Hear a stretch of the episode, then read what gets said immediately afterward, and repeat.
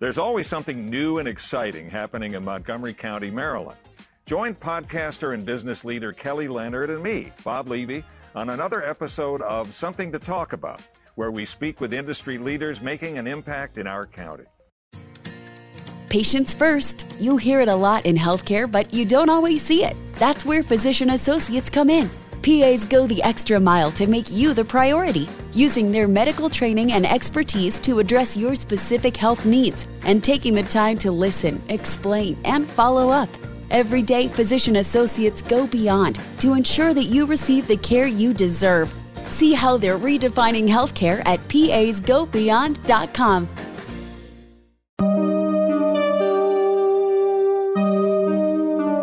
Advertencia.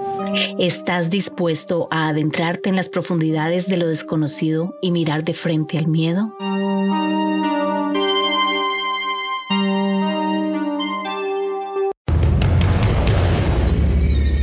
Invivible. De verdad que fue un periodo largo, oscuro, donde todo se fue cayendo como, como en un castillo de naipes. Mucha oscuridad, intranquilidad y mucha tristeza. Esto afectó por muchos años a mi familia.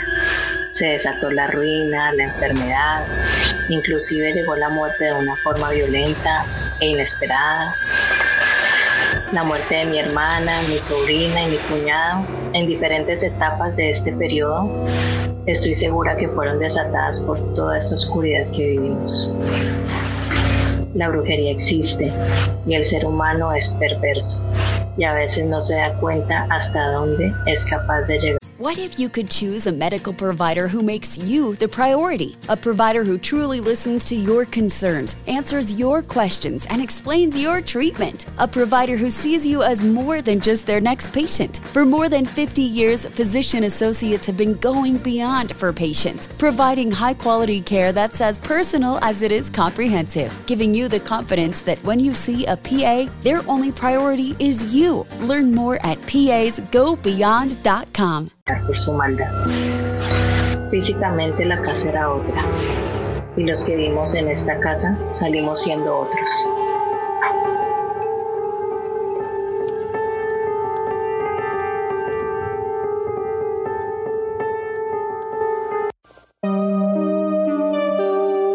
Eh, bueno, esto sucedió hace aproximadamente unos 20 años eh, porque yo tenía 20, 25 años. Yo tenía más o menos unos 17 años cuando esto empezó. Eh, quiero aclarar primero que en la casa que sucedieron estos hechos es la misma casa eh, de, en la cual yo viví desde que nací hasta que yo tenía más o menos 22, 23 años. Eh, esta casa era en un barrio popular, normal de Cali, pero era una casa muy bien conservada. Eh, mis papás trabajaban, mi papá trabajaba con el gobierno, mi mamá era odontóloga, eh, tenían, digamos que, una situación económica buena. La familia estaba conformada por papá, mamá, dos hijas y un primo que pues se crió con nosotros como, como un hermano. Eh, en total éramos cinco y la descripción de la casa es, era una casa grande y eh, como dije anteriormente muy bien conservada. Aproximadamente tenía unos 100 metros cuadrados esa casa, era de un nivel, pero mi mamá hizo una ampliación en mi habitación y la de mi hermana, eh, la extendió hasta el patio e hizo una terraza con un baño y una habitación encima precisamente de, la que era la habitación mía y de, y de mi hermana, porque esa habitación quedó muy, muy grande cuando mi mamá hizo la ampliación. Entonces en esa habitación había tres camas, tres nocheros, dos juegos de alcoba, una biblioteca grande, un closet de pared a pared, o sea, era una habitación que parecía un apartamento. Era grandísima, sí, eh, sí, como una parte estudio. El caso es que era una casa con una energía súper súper buena. Mi mamá ahí mismo tenía su trabajo, su consultorio odontológico. Era una casa que constantemente entraba y salía gente, eh, pacientes de mi mamá. Muchos de los pacientes se volvieron como familia y eh, pues visitaba la casa, la familia nuestra constantemente. O sea, todo el día había gente entrando y saliendo, pero la vibra de esa casa era súper buena. Eh, sí, eh, se hacían reuniones familiares, en diciembre se hacían las novenas, se repartían los regalos, o sea, era una casa donde había mucho amor, mucha mucha, mm, como digo, mucha abundancia en todo sentido, a pesar de que no éramos ricos, pero sí eh, en ese momento digamos que había una estabilidad económica muy buena y y pues había, había mucha gente, eh, o sea, era una familia muy querida y una casa muy querida y con un muy buen ambiente.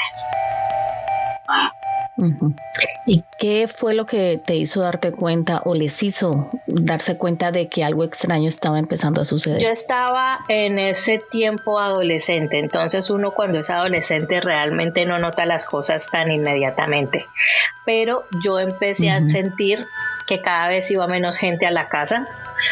Y, empecé a ver a mi mamá muy angustiada y a mi mamá y a mi papá peleando. Eh, y se empezó a sentir un ambiente súper denso en la casa.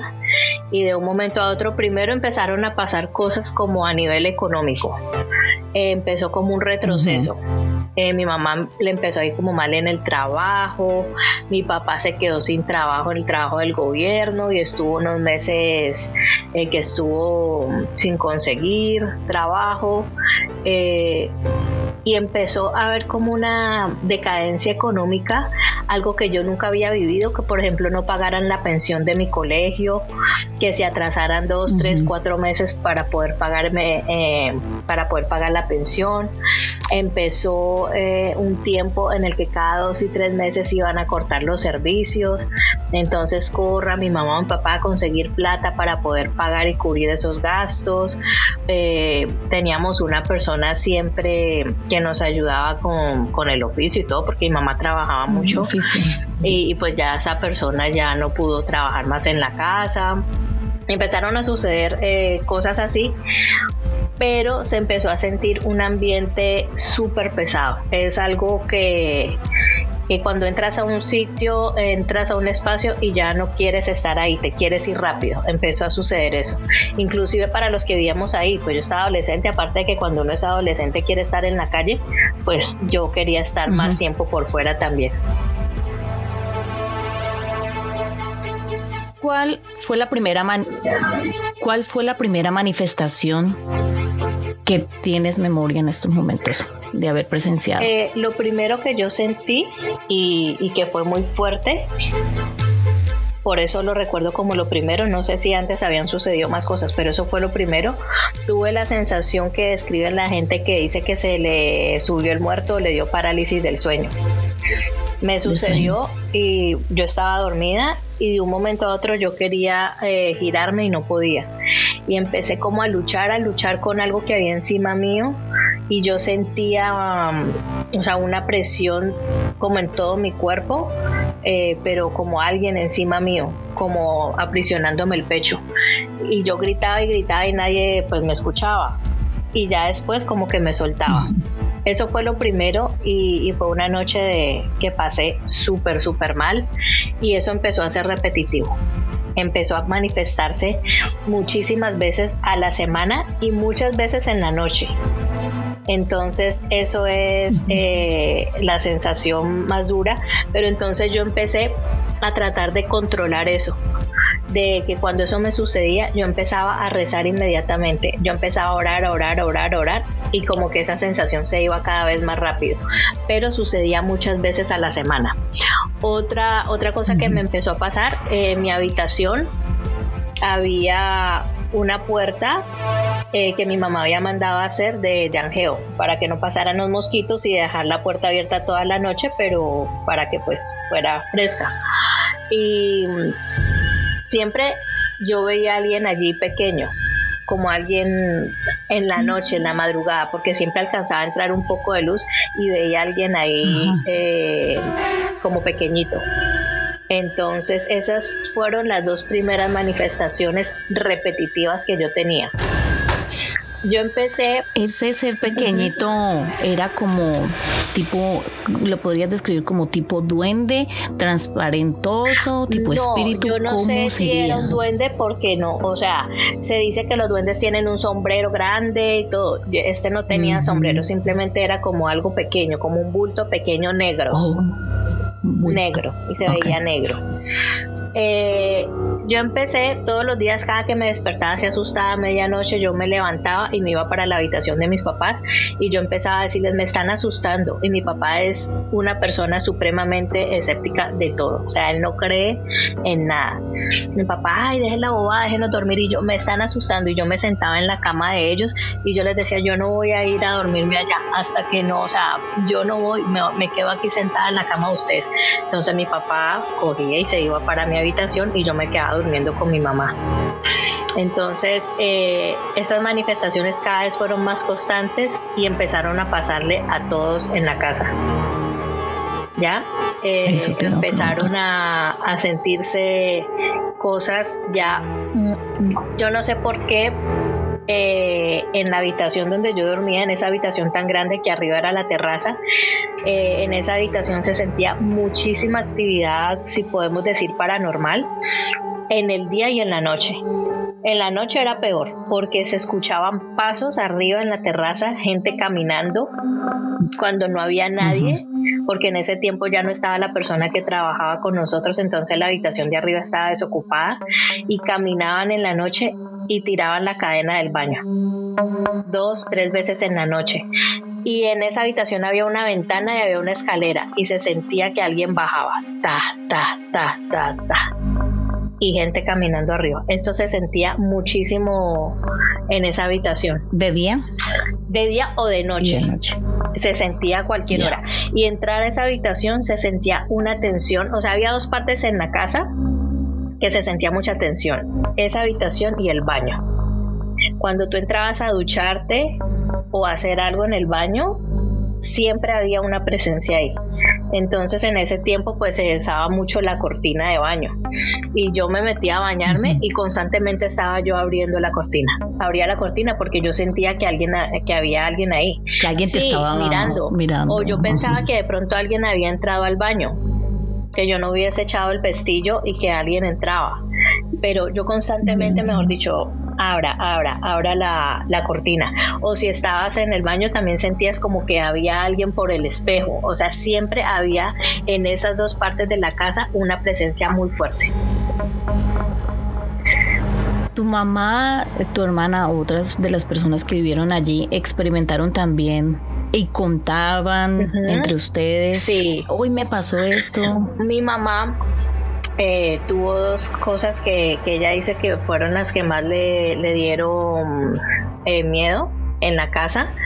Que una vez estaba ella acostada en la cama leyendo y mientras leía, pues con, tú sabes que uno tiene la mirada hacia la lectura, pero alcanza a ver el resto de las cosas. Y vio una persona... Mirada periférica. Vio una persona parada en la, en la puerta de la habitación. Y ella estaba sola en la casa. Mm. Otra, eh, otro susto que también tuvo muy grande, mm. también estaba sola en la casa y eh, en el patio, el lavadero eh, los lavaderos de las casas de antes eran lavaderos muy grandes. Y la pared del lavadero por lo general eran paredes con, con, azulejos. Entonces se ven reflejos. Y mi mamá estaba sola en la casa estaba lavando y vio que alguien la fue a coger por detrás una sombra negra la fue a coger por detrás entonces ella se quedó quieta y empezó a rezar y la sombra pasó por el lado de ella y subió las escaleras y se fue para la terraza. Eh, ¿Había una conexión especial en esa parte de las escaleras también? No sé, eh, pues no sé por qué se concentraba esa energía en esos, en esos lugares. Eh, mi papá también mm. tuvo un episodio, aunque él es escéptico y él no, no lo tomó como muy, digamos, tan a pecho como, digamos, como yo, como mi mamá eh, que mi papá se acostó en la habitación mía, que en ese tiempo eh, estaba mi sobrino pequeño, mi sobrino mayor estaba pequeño, tenía más o menos unos dos años y dormía ahí. Y él tenía un avión, pero el avión no tenía pilas en ese momento. Y a la madrugada se prendió el avión y empezó a andar por, por el suelo, hacia dar vuelticas, como si estuviera funcionando y no tenía pilas, desde hace rato no tenía pilas. Wow. Una, una pregunta. A partir de ese momento, cuando él les expresó, bueno, esto pasó, él empezó a creer un poquito. Yo pienso que él creía, pero se hacía fuerte. Eh, como negar lo que pasaba, porque por ejemplo mi primo, eh, que él estaba, él tenía una habitación para él, él también sentía cosas, yo le decía, ¿no escuchaste los ruidos arriba que anoche vaciaban el baño, tiraban la cadena del baño? Me decía, ah, sí, yo escuché, pero son personas que como no, no les da mucho susto, no le, mete, no le meten mucho misterio a la cosa o simplemente para no, prefieren para no asustarse más. Exacto. Eh, pero, pero yo siento que no sé si cuando uno es nervioso o, si hay personas que somos más sensibles a ese tipo de cosas, pues no suceden más, porque por ejemplo mi primo, él nunca me manifestó que sintiera la parálisis cuando dormía, cosas así. Eh, o puede ser que lo haya sentido y nunca lo haya dicho, pero eh, yo sentí muchísimas cosas, mi mamá también, y mi sobrino tenía más o menos dos años y él empezó a tener episodios, o sea, que se levantaba a la madrugada llorando pero, pero atacaba así, lloraba, lloraba muy duro y lloraba muchísimo y decía que en la cama había un animal. Entonces, pues las primeras veces sacudiendo todo, que qué animal y todo, y el niño empezó a decir que había una rata que se le subía encima y que en el espaldar de la cama rasgaba y aruñaba. O sea, que arañaba el, el espaldar de, de la cama. Entonces eso también le empezó a suceder a él muchísimo y el niño tampoco podía dormir, la verdad.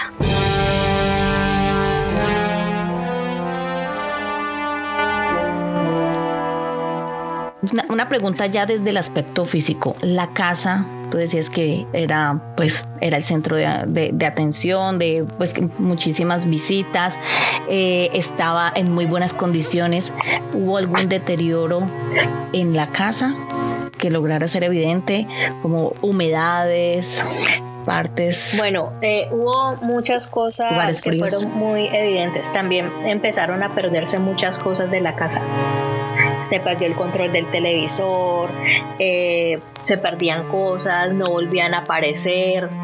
Eh, y la casa en sí empezó a tener un deterioro físico lento, pero, o sea, es como, como una película que va pasando en cámara lenta y, se fue deteriorando la casa, sí. La casa, eh, cuando empezó a tener ese ambiente tan malo, empezaron a haber más, más daños, digámoslo así. Que se dañó un bombillo, que se dañó una cosa y ya después cada vez era más serio.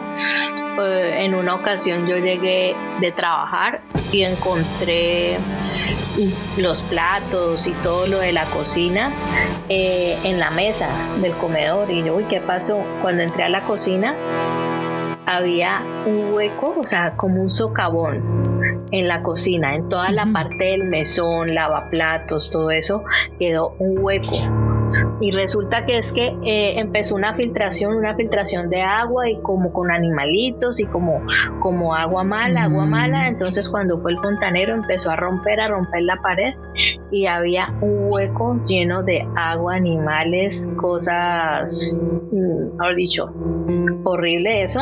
Ajá. Y la vecina pasó diciendo que eso se le estaba pasando a la casa de ella.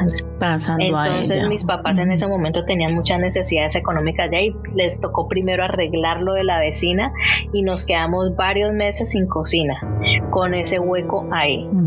Con el hueco. Era, era como si era un socavón, haz de cuenta que en la pared hay un hueco de tierra, así quedó. Y eso fue muchos meses que estuvimos así, lavando los platos en la cocina, eh, trayendo el agua del patio para cocinar. Bueno, eso era, mejor dicho, fritarse un huevo era un todo, muy complejo todo. Y eh, eso pasó con, eh, con, la, con la cocina. Eh, cada vez era más eh, pesado el ambiente, más discusiones entre mis papás. Mi sobrino, él estaba pequeño, pero empezó a tener un temperamento durísimo. Era un niño que lloraba todo el día. era una situación de verdad como un poco invivible la que se sentía en la casa. Eh, estresante para todos, desde la parte física con, con, el hueco, entonces no hay... La parte económica. No, hay tranquilidad, no hay armonía. Nada. La parte económica. Y ya nadie iba a esa casa a visitarnos, cada vez había menos pacientes para mi mamá, eh, o sea, fue, fue una época durísima. Bueno, y...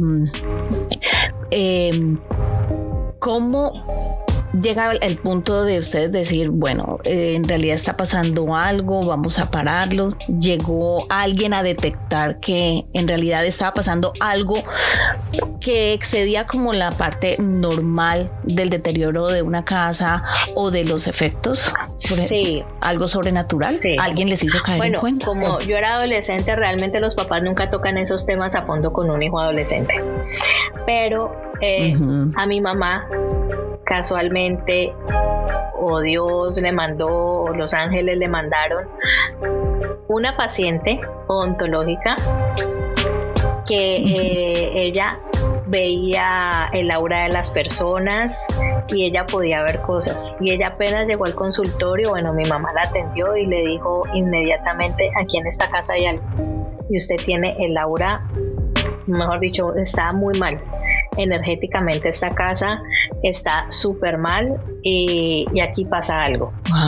Entonces, ella en su vida, ella trabaja en eso. Ese, ese es su vida, ese es su trabajo, ese es su don. Entonces ella le dijo a mi mamá que la quería en el consultorio de ella. Mi mamá fue y esto siempre fue como, como un secreto a voces porque como te digo, yo estaba adolescente, entonces los papás no cuentan con la opinión de uno ni, ni nada, y era más bien como lo que yo escuchaba y lo, y lo que decían.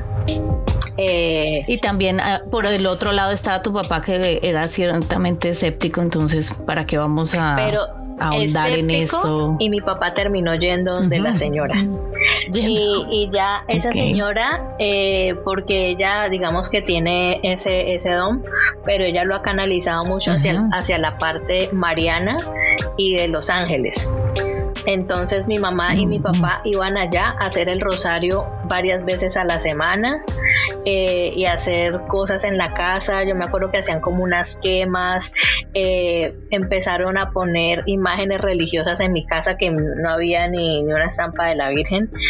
Eh, empezaron a, mi mamá empezó a ir a misa, a hacer novenas, o sea, se volcó mi mamá más que todo, mi papá también, hacia la parte religiosa. Eh, pero sin embargo la situación no cambiaba.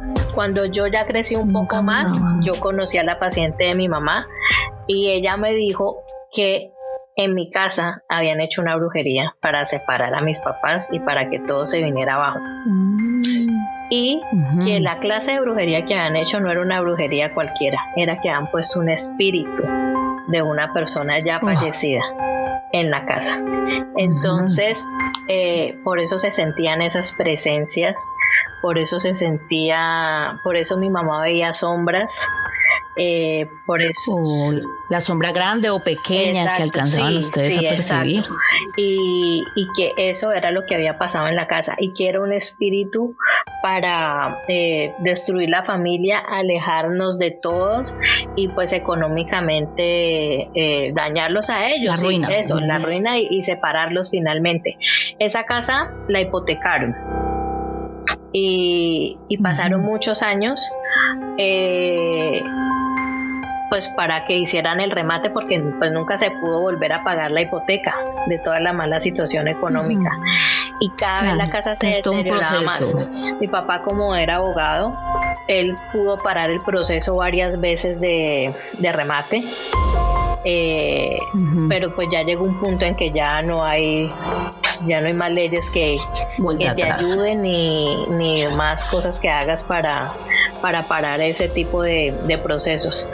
En el momento que se llegó el remate de la casa, yo no estaba viviendo ahí, porque yo me fui a vivir donde mi abuela año y medio antes de que se rematara la casa precisamente porque yo no podía dormir.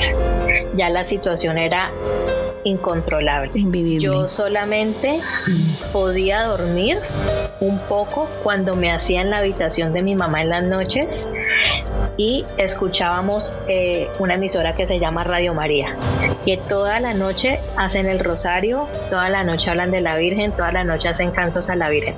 Era la única forma en la que yo podía dormir un poco, pero yo ya, pues yo ya no aguantaba, o sea, no dormía. ¿Cómo está uno cuando no duerme? Súper mal cansado durante el día, desconcentrado. desconcentrado, o sea, eh, y con esa energía y con esa situación económica. Entonces yo decidí irme para donde mi abuela. Estuve allá año y medio hasta que un día me llamó mi papá y me dijo que ya iban a rematar la casa, que fuera a sacar el resto de, de mis cosas. De cosas. Y cuando fui, o sea, daba de verdad tristeza ver la casa. ¿Cómo la viste? Super mal, se había caído el techo, una parte y la otra parte la estaban sosteniendo, o sea, en la sala, había una sala, cuando empezaba la casa había una sala y en la parte de atrás había una sala grandísima, una sala comedor. Allí fue donde se cayó el techo y esa parte quedó sin muebles, o sea, quitaron los muebles y todo para que no le fuera a caer el techo a nadie. Se cayó un pedazo y el resto del techo, o sea, toda la sala era llena de guaduas, de vigas sosteniendo el resto del techo para que no se viniera abajo. Y se veía el techo como de lo que está hecho el techo eh, o sea, mejor dicho, si había un aguacero muy, muy duro, se entraba el agua y quedó totalmente deteriorado. Esa fue la última imagen que yo vi de, de mi casa y de cómo quedó.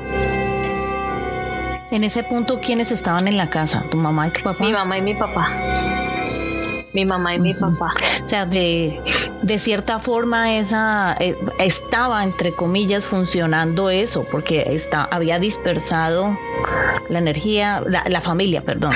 Claro, o sea, lo que hicieron, lo que hicieron funcionó para la persona que hizo el mal le funcionó totalmente porque la casa se perdió económicamente, la familia quedó supremamente golpeada. Eh, mi papá y mi mamá desde ahí como pareja nunca volvieron a estar. O sea, ellos eh, todavía, digamos que, que viven juntos, en ese momento ya son muy, muy mayores, viven juntos, pero desde ahí nunca más volvieron a tener relación como pareja, sino más bien como una relación de compañeros de, de casa, de, de, amistad, no sé, que, que los unían sus, sus hijos. Más fraternal que de pero, pareja. Pero de pareja no. Y el momento final en el que se van de la casa, que se cierran las puertas de, esa casa, ¿cómo, cómo se... ¿Cómo revives ese, ese momento? Como de quitarse ese peso encima, pues eh, yo lo viví como, como te digo, o sea, para mí fue impactante cuando, porque yo iba a veces a la casa, pero como a saludar a mi mamá, a mi papá, algo así rápido y me iba, pero como ir a recoger las cosas, a sacarlas, me impactó ver muchísimo el deterioro, las paredes con humedades, eh, la casa muy, muy deteriorada y la energía así muy, muy, muy densa, muy fea. Eh, me impactó mucho y pues da tristeza, claro que da, da tristeza porque yo estoy estuve ahí desde que nací hasta los 23 años más o menos y entonces da tristeza pero, pero pues ya no había marcha atrás. Ustedes al salir de allí, que se cierra esa casa, se acaba ese periodo, de todos modos se van a vivir a otra parte, vuelven a estar juntos. Mm, sí, volvimos a estar juntos por un tiempo, pues porque yo después me, fui ya de la ciudad, pero volvimos a estar juntos. Mm, sí, pero de forma armónica, no eh, porque cada uno ya estaba buscando su vida, ustedes ya no eran adolescentes, pero en, sí como que ya era eh, ganas de estar en familia, porque el, espacio físico no sé, yo, yo, siento que esa fue una energía que, que, siguió por muchísimos años afectando muchísimas cosas.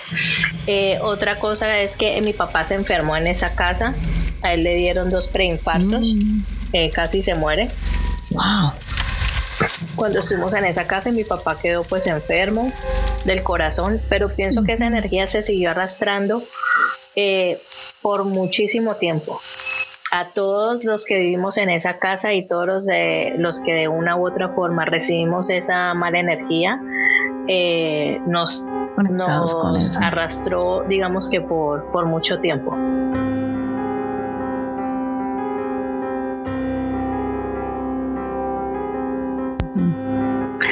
Cuando dices por un tiempo, ¿cuántos años podría haber empezado como este periodo de, todo eso que pasó? De toda la decadencia de lo de la casa. Eso fue unos cinco años. Unos cinco o seis años, yo creo. Más o menos. ¿Y cuántos años siguió? Muchísimos muchísimos. Creo que ya ¿Cómo sientes que sea Creo que ya está en las últimas secuelas. Creo que está ya en las creo que ya ya está en sus últimos rastros. Ese tipo de brujería o maldición que, que hicieron. Y nunca tuvieron idea de quién pudo haberlo puesto, personas envidiosas, pues, habían dos hipótesis que yo escuchaba pero realmente no, nunca supe ni, ni tampoco yo andaba en el tema porque pienso que mi mamá tenía un estrés muy alto como para yo ponerme a preguntarle, mamá, ¿qué pasa? Mamá, ¿por qué? Y mamá, ¿y quién? Exactamente. Pero una de las hipótesis decía que era que mi papá tenía otra mujer, porque mi papá consiguió un trabajo que él viajaba mucho. Él tenía otra mujer y que se obsesionó pues con mi papá y que él se separara y, que fue esa mujer. Y otra hipótesis es que mi hermana en un tiempo salió con un hombre casado. Entonces la esposa de ese hombre se dio cuenta y ella era de Buenaventura y su familia de Buenaventura y eso es una zona del país que tiene fama de, de que la gente le gusta hacer mucho magia negra. Magia negra. Entonces hay esas dos hipótesis, pero realmente yo, yo nunca ahondé en el tema. Digamos que, que el daño cuando se hace queda hecho. Ya lo he hecho, hecho está. Pero, sí. pero pienso que ahí es que tratar de avanzar y ya terminar de... Sin importar el origen. Sí, sí, ya. De donde haya Exacto. venido todo eso. Exacto. Físicamente la casa era otra cuando ya fui a recoger mis cosas por última vez. ¿Y qué sabes actualmente de la casa?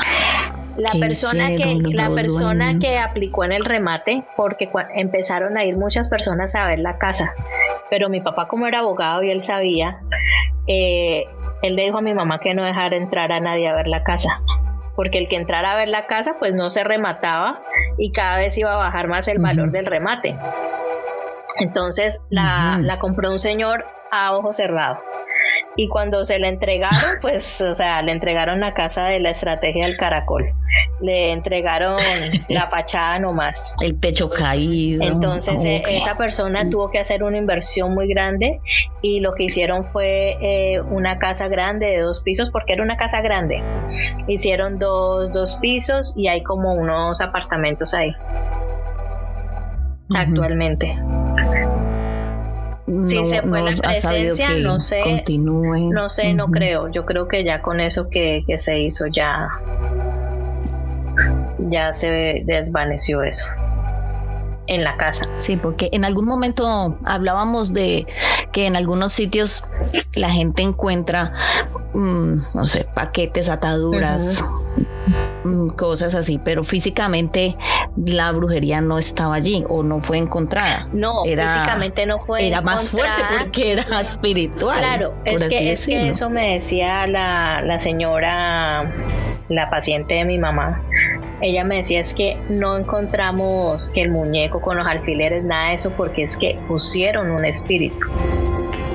O sea, metieron un espíritu a dañar todo ahí, un espíritu malo, un espíritu, eh, no sé si son almas que están eh, penando, no sé si son almas de personas que han sido malas en vida y siguen haciendo maldad. Entes del bajo astral. no sé, eh, pero ella me decía eso. O sea, físicamente no hemos encontrado nada, pero la presencia está. Y es que se notaba, la presencia se sentía. Y, eso, eso es lo más eh, pues tenebroso del asunto porque no es tangible, no es algo que tú puedas coger, remover, limpiamos, sino que es algo que está en un exacto en una dimensión que uno no, desconoce. Eh, esa casa, en, imagínate en Cali que hace ese calor y se sentía fría en todo momento. Fría. en la habitación donde yo dormía se sentía fría sea, son cosas que, que como dices, no son tangibles, eh, pero que se sienten y se sienten muy, muy fuerte. Yo tuve muchísimos años, pero muchísimos en los que yo tenía que dormir con alguien con mi abuela, con mi tío, con, no sé, con mi, con mi prima, con el que fuera, yo tenía que dormir acompañada. Yo no podía. ¿No te sentías segura durmiendo? No. Yo volví a dormir sola después de unos 10 años de que me fui a esa casa. Y de toda esta experiencia de la casa, ¿qué, mirada te queda acerca de lo paranormal? ¿Tienes alguna una percepción? Sí, o sea, me queda que la maldad existe, que la gente mala existe, eh, pero también me queda que hay una fuerza más poderosa que cualquier fuerza y cualquier maldición, brujería, que para mí es la fuerza de Dios. Eh, yo soy católica y para mí no hay poder más grande.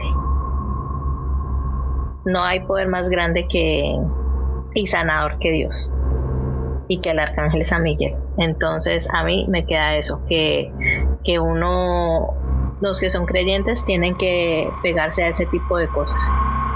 Y tiene que ser uno muy celoso con su energía también. Amén. Ya, mm, porque tú puedes tener amistades, puedes tener eh, gente a tu alrededor, pero realmente nunca sabes eh, quién está sinceramente. Entonces creo que uno debe de ser más selectivo con, las personas que comparten. Eso es como la, enseñanza que, que a mí me queda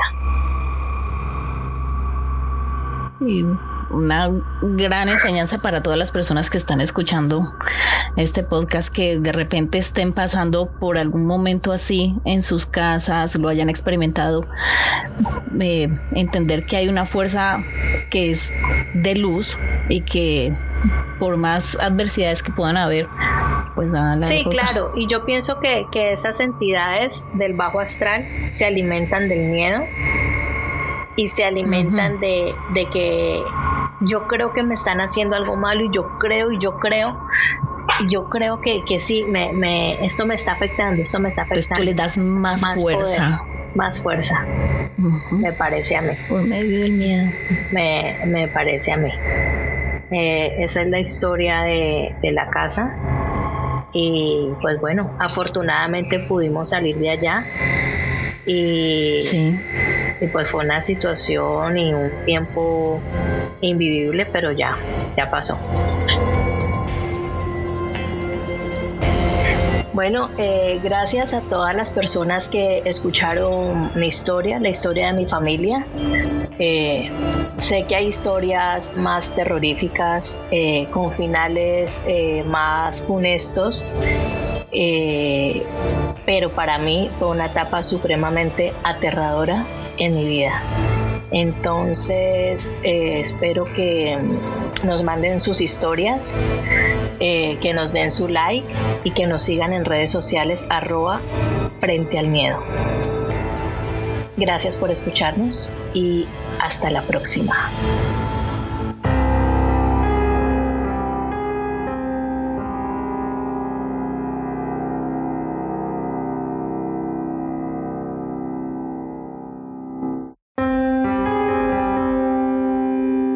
Esta y otras historias volverán si te atreves a estar frente al miedo.